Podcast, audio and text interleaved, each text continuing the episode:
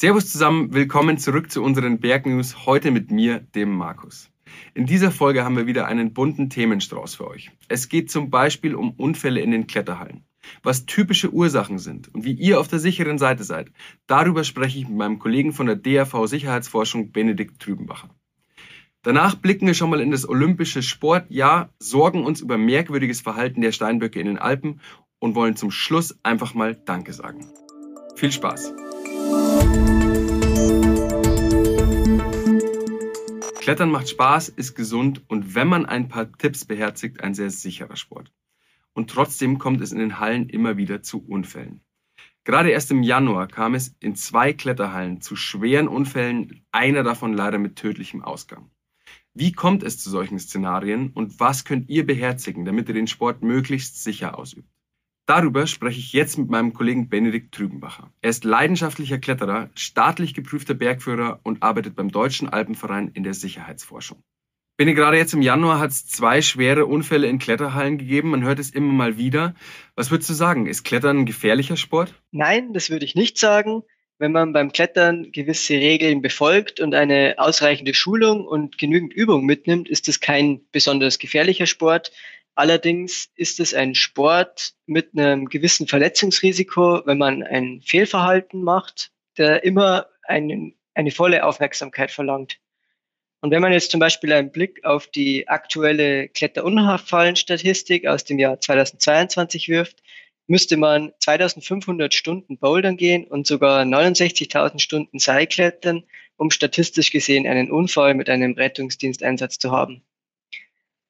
Und im Vergleich dazu ist das Unfallrisiko zum Beispiel beim Alpinskifahren um ein Vielfaches höher. Und trotzdem passiert immer mal wieder was. Jetzt gerade lag es, glaube ich, an Einbindefehlern. Was sind denn so die typischen Ursachen, wenn dann doch mal Unfälle passieren? Wie du gerade eben schon sagst, die klassischen Unfallursachen beim Seilklettern sind Partnercheckfehler, also zum Beispiel ein unvollständiger oder falsch eingeknoteter Einbindeknoten aber auch Fehlbedienungen der Sicherungsgeräte und fehlerhaft durchgeführte Sturztrainings führten schon zu schweren Verletzungen. Und ganz grundsätzlich sind die meisten Unfälle beim Seilklettern auf ein menschliches Fehlverhalten zurückzuführen, also Sicherungsfehler oder der fehlende Partnercheck, Materialversagen beim Klettern in Hallen, bei der Verwendung von ordentlich gewarteten und zertifizierten Material tritt in der Regel nicht auf. Und ganz generell noch, passierten 2022 jetzt viermal so viele Unfälle mit einem Rettungsdiensteinsatz beim Bouldern und nicht beim Seilklettern. Aber es gilt natürlich beim Seilklettern, dass die Sturzhöhe sehr viel größer ist und daher, wenn ein Unfall passiert, sind auch die Verletzungen größer. Und die meisten Unfälle, die jetzt in den deutschen Kletterhallen beim Bouldern passiert sind, machen Mattenstürze aus größerer Höhe aus. Beim Seilklettern passierten die meisten Unfälle beim Vorstiegsklettern. Weil du es gerade schon ansprichst, also Verletzungen gehören irgendwie auch zu einem Sport dazu. Ist ja egal, ob es Klettern ist oder ob es Fußball oder Skifahren ist. Ähm, was sind denn da so typische ja, Verletzungsrisiken? Also das Hauptverletzungsrisiko, wenn man jetzt beide Sportarten nimmt, wäre dann eben beim Bouldern die Mattenstürze, weil beim Bouldern auch mehr Unfälle passieren wie beim Seilklettern. Und weitere Verletzungsrisiken hierbei sind dann Anprallverletzungen, zum Beispiel an den Griffen, die da aus der Wand rausstehen oder auch Sportverletzungen, zum Beispiel Zerrungen von Bändern und Gelenken, wenn man sich nicht gut genug aufgewärmt hat oder wenn man die Belastungen einfach auch noch nicht gewohnt ist. Und wenn man es jetzt aufs, beim Seilklettern in der Halle sieht, dann ist eigentlich das Hauptrisiko, wie schon gesagt, ein Bodensturz beim Vorstiegsklettern.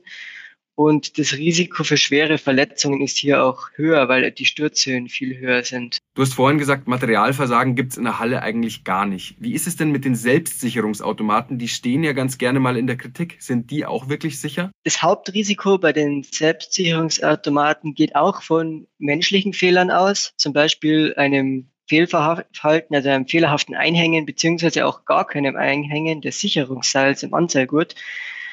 Also ein Problem liegt hier eben dabei, dass es keinen Partnercheck wie beim Seilkletter mit einem Partner gibt. Und es gibt eigentlich kaum Unfälle mit Materialversagen, zumindest wenn der Automat richtig gewartet und zertifiziert ist.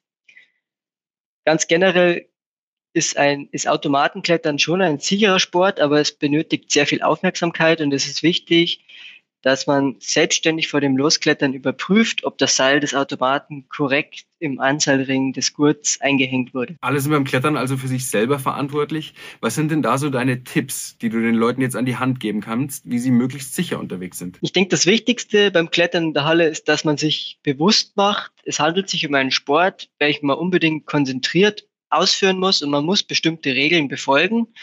Da gibt auch der DAV die Hallenregeln vor und es gibt auch genügend Ausbildungen zum Klettern und zum Seilklettern, die man da durchlaufen kann. Also das heißt zum Beispiel beim Seilklettern darf man keine Echsen auslassen, man muss das richtige Sichern lernen. Vom ersten Vorsteigen muss, sollte man lieber einen Vorstiegskurs machen und lieber das ganze, den ganzen Sport innerhalb von einem Kurs starten und sich das von einem Experten erklären lassen oder ansonsten eben eine gewisse Erfahrung mitbringen. Und ganz sicher, jetzt aufs Seilklettern bezogen, immer einen Partnercheck machen.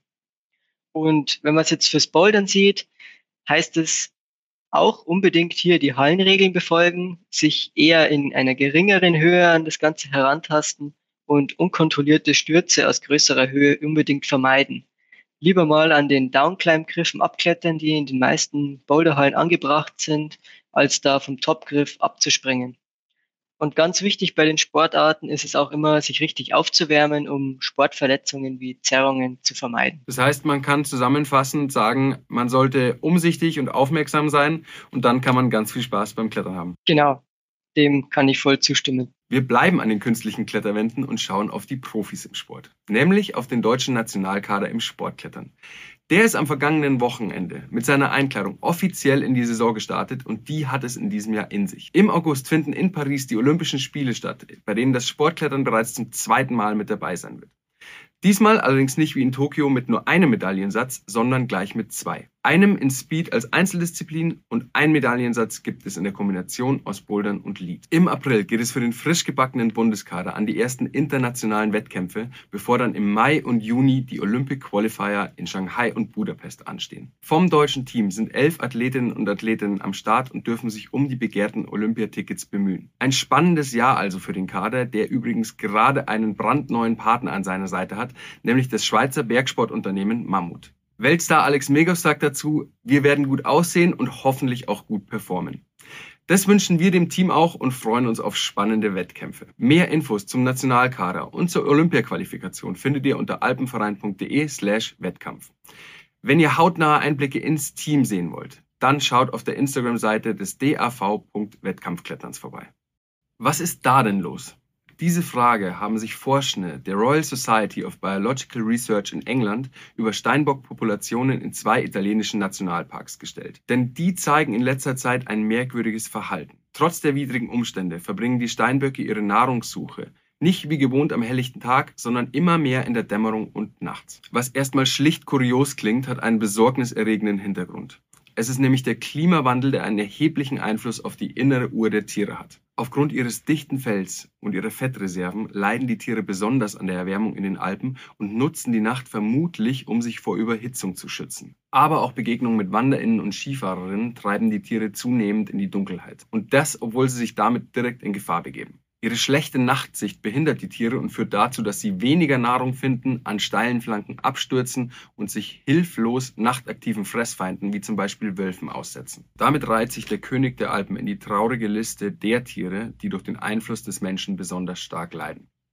Alle Infos zum Klimawandel in den Alpen findet ihr unter alpenverein.de/slash klima. Alle Waldwildschongebiete, die den Lebensraum der Tiere schützen sollen, findet ihr auf alpenvereinaktiv.com. Zum Schluss gibt es dann noch etwas, das wir gerne mit euch feiern würden. Der DAV wächst. Das belegen die neuesten Zahlen der DAV-Mitgliederentwicklung von 2023. Mit einem Wachstum von 4,79 Prozent vergrößert sich der Deutsche Alpenverein damit so schnell wie beinahe noch nie, nämlich auf über 1,5 Millionen Mitglieder. Gemeinsam sind wir damit der größte Bergsportverband der Welt. Das haben wir allen Mitgliedern da draußen zu verdanken, aber auch allen Menschen, die sich Jahr ein, Jahr aus freiwillig engagieren. Denn ohne Ehrenamt auch kein Alpenverein. Aktuell sind weit mehr als 30.000 Ehrenamtliche in den Sektionen aktiv und tragen mit mehr als zwei Millionen Arbeitsstunden dazu bei, dass der Alpenverein das sein kann, was viele schätzen. Eine Gemeinschaft aus Menschen, die mit Herzblut ihren Überzeugungen nachgehen und die Berge lieben. Wir sagen vielen Dank und sind glücklich, ein Teil davon zu sein. Wenn ihr mehr über die Mitgliedervorteile beim DRV wissen wollt, dann schaut auf alpenverein.de. Und wenn ihr mehr über das Ehrenamt wissen wollt, dann hört doch mal in unsere Berg-Podcast-Folge zum Thema rein. Den Link dazu findet ihr in den Shownotes. Das war's für heute, damit sage ich Ciao und auf Wiederhören. Bis zum nächsten Mal. Redaktionsschluss für diese Folge war Dienstag, der 30. Januar. Redaktion hatte ich, Markus Grübel, Produktion lag bei Cornelia Kress und Schnitt bei Franz Günther. Die nächste Folge Bergnews gibt's wie gewohnt nächsten Donnerstag. Bis dann.